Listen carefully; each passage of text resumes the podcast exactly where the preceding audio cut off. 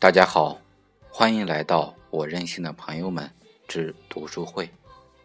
我是罗伯特·罗夫斯基。今天是六一国际儿童节，在此，我任性的朋友们祝天下所有的小朋友节日快乐，健康成长。同时，也祝所有的大朋友们永葆一颗单纯而善良的童心。您现在听到的音乐是由中央人民广播电台制作的歌曲《六一国际儿童节》。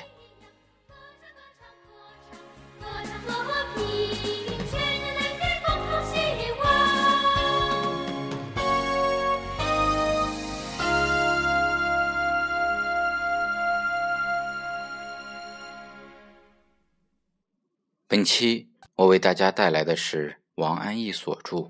今夜星光灿烂的节选，立此存照。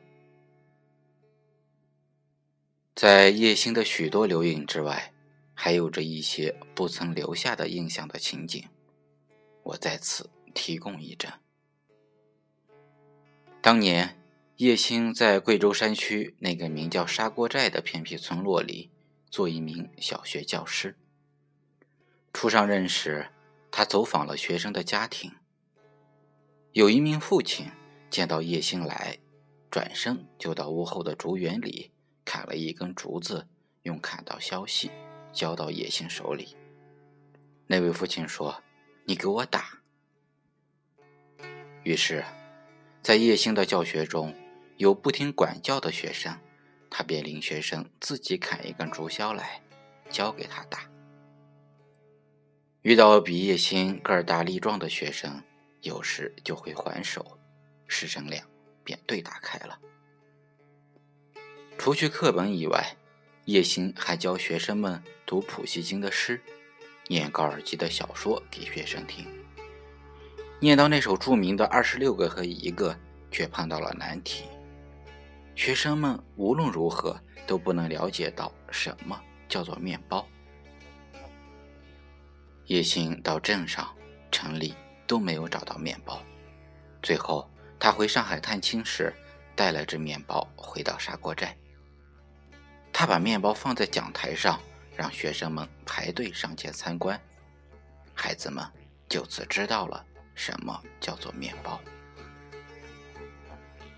临到毕业中考，叶星下山去，到学区探听到试题的范围，然后就让学生们反复的做试题。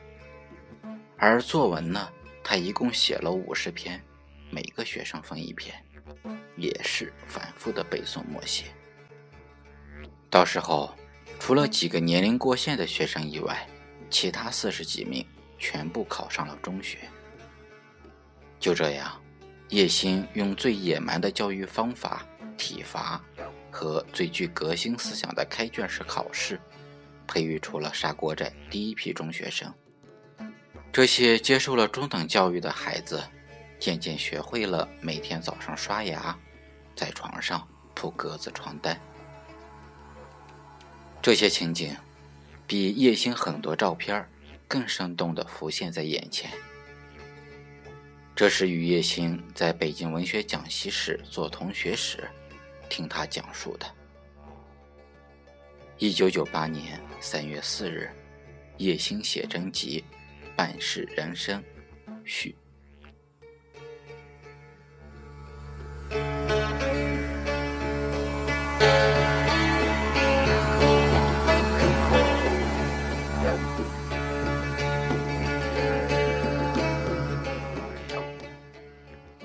以上就是本期我为大家带来的全部内容，感谢大家的收听，同时。这也是我任性的朋友们之读书会的最后一期。